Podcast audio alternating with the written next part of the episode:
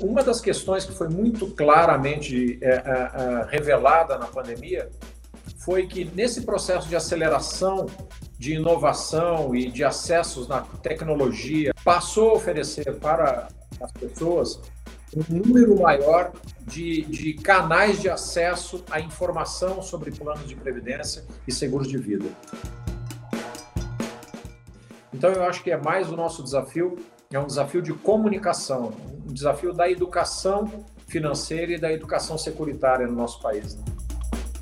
Esse momento da declaração do imposto de renda revela uma das oportunidades que você tem através de plano de previdência quando você conta com incentivo porque você está abrindo mão do consumo de curto prazo.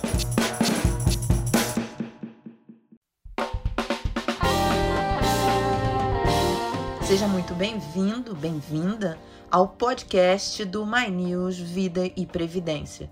Este é o nosso podcast de estreia e vamos receber um convidado muito especial. Ele conhece profundamente o mercado de seguros e de previdência.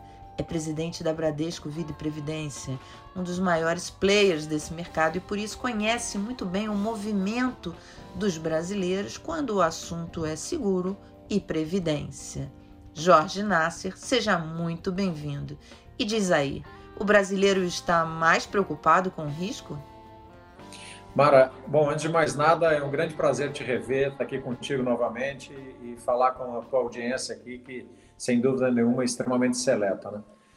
Mara, eu acho que a grande descoberta com a pandemia foi é, que o seguro no Brasil ele passou a ser um benefício em que as pessoas tiveram acesso muito próximo ou, ou por intermédio de conhecidos que a pandemia levou e as famílias contaram com esse tipo de cobertura, ou até mesmo com a, é, a, o acesso ampliado a partir da digitalização de informações, de, de, de formas de acesso desse seguro. Né?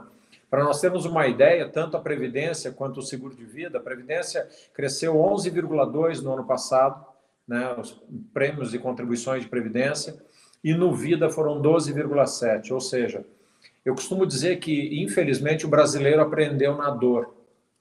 Né? E a pandemia revelou duas palavras que eu considero que viraram mantras dentro de, do dia a dia das pessoas. Né? A primeira delas é segurança e a segunda é proteção. Então, eu acho que o que revelou de fato aqui foi, primeiro, por um lado, só no seguro de vida, só indenizações de Covid, o mercado nacional pagou mais de 6 bilhões de reais em indenizações. E, e o mercado como um todo devolveu para a sociedade mais de 17,6 bilhões em indenizações do segmento de seguro de pessoas. Ou seja, é, dos 660 mil brasileiros que, infelizmente, perderam a vida para a Covid, nós indenizamos 170 mil. É, você já imaginou se nós tivéssemos mais seguro no Brasil, quanto nós amenizaríamos dessa dor dessas famílias e quanto nós devolveríamos mais, com mais uh, uh, significação para a sociedade? Então, Nasser, quando você coloca esses números, você dá uma dimensão, e, e a gente enfim, viveu esses dois anos de muitas perdas, né? Todo mundo ou perdeu alguém, ou teve alguém conhecido que perdeu alguém você consegue ver a nobreza desse, desse produto, né? Porque muitos, muitos chefes de família, né? É, acabaram perdendo a vida ali para a Covid. E num momento como esse, o seguro traz um amparo, se bem feito, né? Se confeccionado de uma forma que realmente atenda. Eu, eu sempre bato nessa tecla porque eu acho o, o seguro um produto muito nobre mas ele nem sempre é bem comprado. Não só o seguro de vida, mas o seguro de pessoas, que ele tem uma abrangência que vai desde o prestamista, doenças graves, invalidez e outras coberturas. Né? Um ponto central de uma discussão que o mercado todo tem. A necessidade de cada vez mais nós uh, difundirmos a cultura previdenciária e a cultura do seguro. Porque desses 16,5 bilhão ano de perda de massa salarial, boa parte são pessoas que não tiveram acesso a um seguro. Então, aumenta a necessidade de difundir a cultura do seguro, a cultura da proteção. E esse é o grande desafio do nosso país. Né? Eu acho que um país que tem uma cobertura securitária abrangente, ele é um país que dá uma possibilidade de continuidade para as famílias muito maior. E aí também desonerando a carga que o governo tem né, nesses momentos de dificuldade, dado o que nós vimos aí de auxílios que foram necessários para as famílias que necessitavam desse, dessa ajuda. É, a, a, experiência de famílias que, que puderam contar com, com a cobertura do, do seguro em momentos como esse, certamente é, é o chamado boca a boca, que vai. E, e, e estamos vivendo momentos de, ainda de incerteza, a pandemia ainda não terminou, enfim, isso fica muito latente, né? As pessoas. A, a questão do risco. É, esse, esses números do mercado segurador, eu, eu enxergo da forma de que o risco ficou latente e as pessoas descobriram que existe esse mercado. É, isso sem dúvida nenhuma. Né? Na medida em que as pessoas tiveram necessidade, você viu o que aconteceu com o acesso a hospitais, o acesso à saúde, como foi, foi eh, revelada a necessidade do país endereçar essas questões. Né? E o seguro não foi diferente. Né? A partir do momento em que as pessoas que tinham algum tipo de cobertura passaram a ter mais conforto para enfrentamento de uma série de coisas, e aqui tem um outro exemplo muito prático aqui dos planos de previdência, né? Os planos de previdência têm uma das possibilidades de você fazer essa gestão de longo prazo é também em um momento de dificuldade você suspender contribuições ou até mesmo lançar a mão do resgate das suas reservas, né? E nós percebemos o quanto foi importante isso também durante a pandemia. As pessoas puderam contar com recursos que estavam em seus planos de previdência no momento de necessidade e logo em seguida é o que nós estamos vendo. O recurso começa a voltar. Né? Então, eu acho que a abrangência desse, dessa cobertura foi cada vez mais clara para as pessoas no dia a dia né, seja recursos financeiros através de planos de previdência, quanto a coberturas securitárias aí através dos seguros de pessoas. Né? É, Nasser, tem, você tem uma frase que você fala que eu acho muito interessante, que eu passei a repetir várias vezes isso, é que você diz o seguinte: previdência não é necessariamente aposentadoria. Previdência é ser previdente. E, e nesse aspecto, os planos de previdência é, eles são instrumentos de, de para você levar o seu dinheiro é, para o futuro, aplicações de médio e longo prazo, que são muito eficientes e que as pessoas não conseguem usar toda essa eficiência por falta de conhecimento do plano. Né? Quer dizer, ele liga a previdência à aposentadoria, não que não seja importante, é muito importante a aposentadoria, mas o problema é que, o problema não, a, a, a grandeza da, da, dessa história é que eles têm é, um ganho tributário, um ganho com benefício fiscal, não só dos 12%, mas na questão do come cotas e vários outros arranjos que você faz, alíquotas menores quando é regressivo, enfim, várias coisas a gente pode ficar horas falando aqui, e que as pessoas acabam não usando isso em toda a sua complexidade fiscal. Uma das questões que nós percebemos aí é que as pessoas ainda têm pouco conhecimento do conjunto de incentivos, de estímulos para o investimento num plano de previdência privado. E a partir desse conhecimento, é, sem dúvida nenhuma, vai fazer parte do portfólio de investimentos uma fatia para longo prazo, para a previdência, que não necessariamente seja só para aposentadoria. Né? É, uma das questões que foi muito claramente é, é, revelada na pandemia foi que, nesse processo de aceleração de inovação e de acessos na tecnologia e a própria digitização de processos, passou a oferecer para as pessoas um número maior de, de canais de acesso à informação sobre planos de previdência e seguros de vida. Isso também foi, eu acho que um legado de todo esse drama que foi a pandemia, ela deixou esse legado dessa aceleração da tecnologia para levar conhecimento, levar informações e, mais do que isso, é, facilitar a gestão dos planos da, da, da, desses participantes ou segurados através desses novos meios de acesso a canais para ter, é, de fato, esse planejamento melhor elaborado.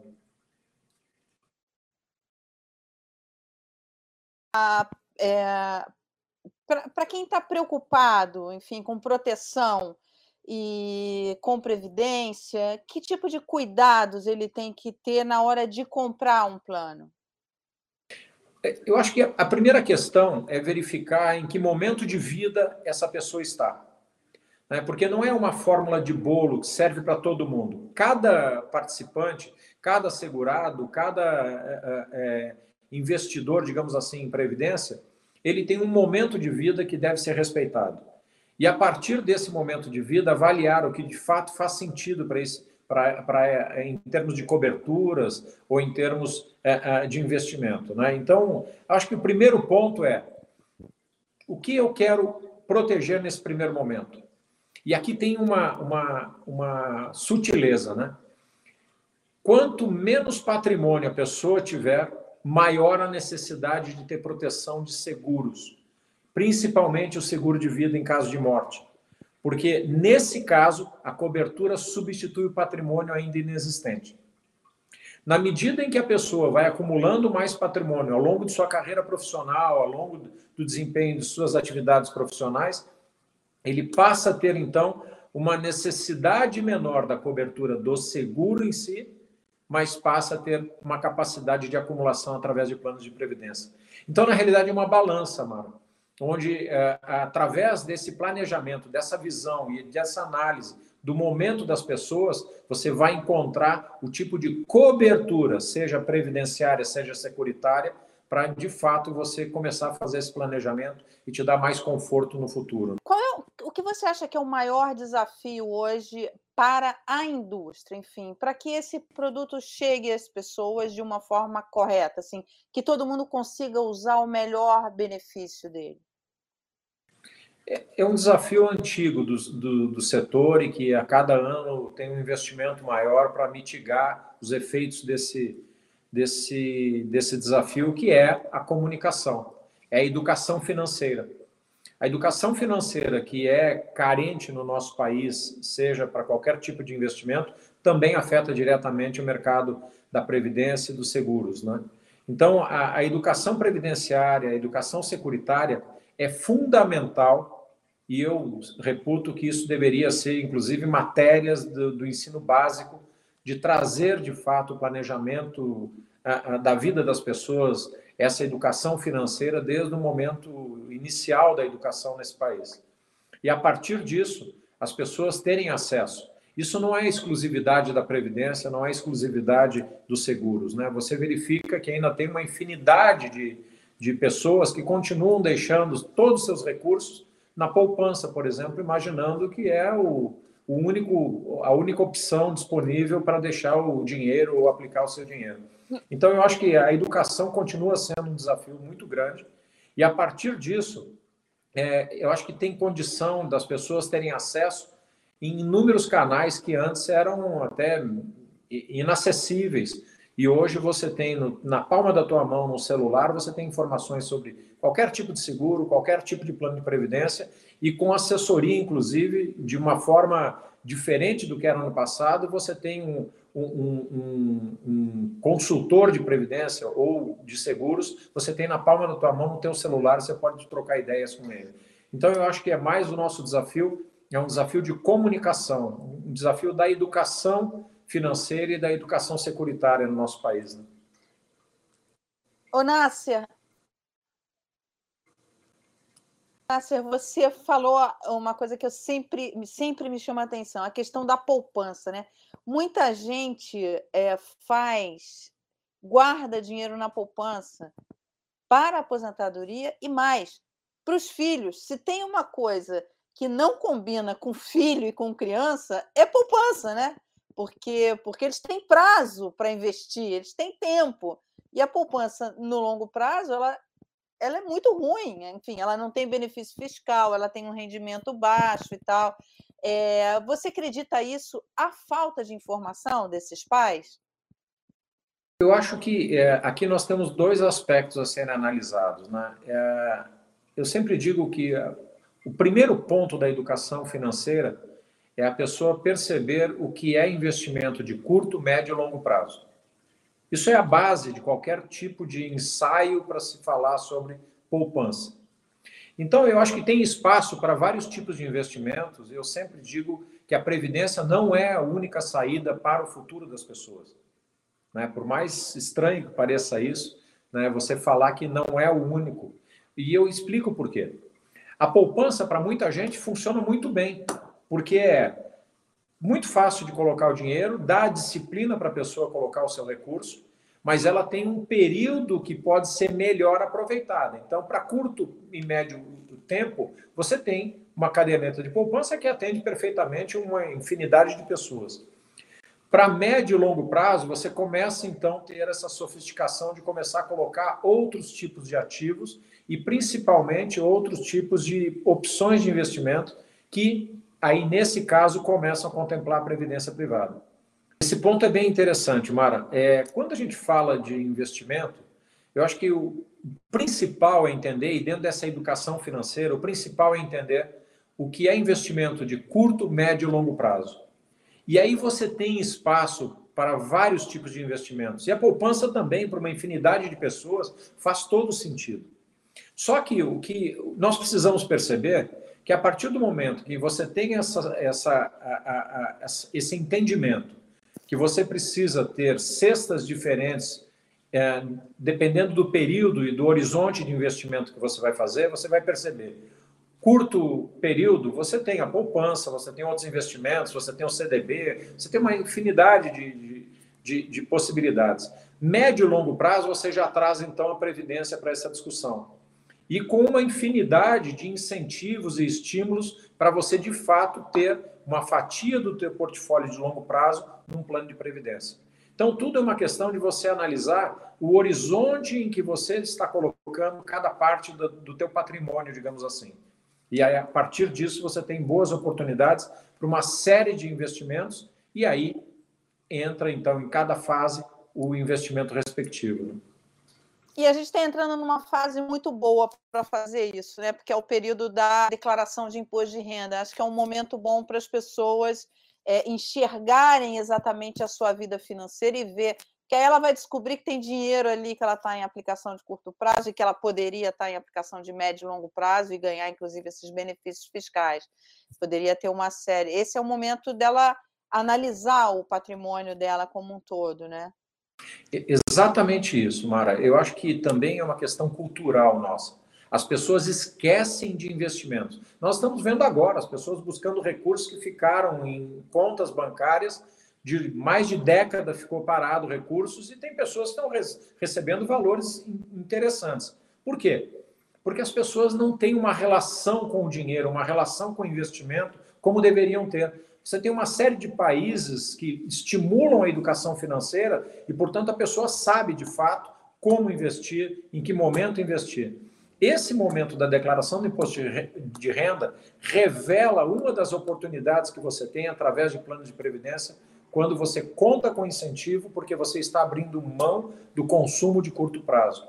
Então, eu acho que aqui eu acho que é fundamental as pessoas, de fato, é, terem essa visão, e isso é cultural, a visão do dinheiro, que ele não, ele não vai se multiplicar ao acaso. Você tem que cuidar, você tem que acompanhar, você tem que revisitar as suas estratégias a todo momento e nessa a gente está caminhando aqui para o fim, mas nesse momento aí uma, uma, é, uma coisa que eu acho muito interessante das pessoas fazerem é simular uma aplicação é, de em previdência. Simula, porque aí a, na, na declaração do imposto de renda, porque a aplicação de previdência, ela na verdade ela entra com uma despesa que você pode abater. Então, esse momento do imposto de renda é um momento muito interessante, porque você pode simular uma aplicação e ver exatamente o que o retorno em benefício fiscal que uma aplicação que você fizesse em previdência privada pode te dar, é, aumentando a tua restituição de imposto de renda, te criando uma uma aplicação que você vai poder usar. Enfim, e é uma, é, é uma simulação que você vai fazer, e aí você se prepara para, ao longo do ano, fazer essa aplicação e usar esse benefício no ano que vem, né? Quer dizer, se, se você fizer a aplicação esse ano, no ano que vem você vai poder usar o benefício. É, e, e, tem um outro aspecto também, Mara. A simulação é fundamental para as pessoas terem noção do que seria uma renda no futuro. Né? Uhum. Nós somos um país que ainda tem uma cultura de imaginar que o governo operará o milagre na aposentadoria. Isso foi comprovado na discussão da reforma da Previdência, nesse primeiro tranche da reforma, que não operará o milagre. Portanto, você tem que ter a gestão do teu futuro. E para ter a gestão do teu futuro, você tem que se expor, você tem que aproveitar. Tem uma série de ferramentas hoje no mercado. As empresas, todas as empresas hoje oferecem, por meios digitais, o acesso a simuladores. Uhum. Não custa você fazer uma simulação de ver quanto eu consigo guardar por mês. Não precisa nem ser, num primeiro momento, o PGBL, que você vai contar com os incentivos fiscais, mas um VGBL já é um bom primeiro passo para você começar a guardar e gerar essa disciplina de investimento de longo prazo. Volto a dizer, não vai acontecer um milagre no futuro. Você tem que ter a gestão do teu patrimônio. Assim como nós estamos descobrindo com essa pandemia que você tem que ter o cuidado com a tua saúde, você também precisa ter o cuidado da tua saúde financeira. E a saúde financeira passa necessariamente pelo planejamento. É, Nasser, eu quero te agradecer enormemente o seu tempo aqui com a gente. É sempre um prazer falar contigo e já gostaria de registrar aqui o nosso agradecimento. O mercado todo agradece esse tipo de serviço que você leva para as pessoas. A informação sobre previdência é fundamental e um canal como, que você disponibiliza, disponibiliza de uma forma fácil, de uma forma super acessível até na linguagem, facilita muito as pessoas terem esse incentivo para se planejarem. Muito obrigado, estou sempre à disposição. Gostou da conversa? Então compartilha. Compartilha com a família, com os amigos, chama mais gente para essa conversa. Mande suas dúvidas, sugestões, Críticas também são bem recebidas, porque você sabe, no My News é você quem comanda o espetáculo. No My News Previdência não poderia ser diferente. Muito obrigada pela companhia e até a próxima.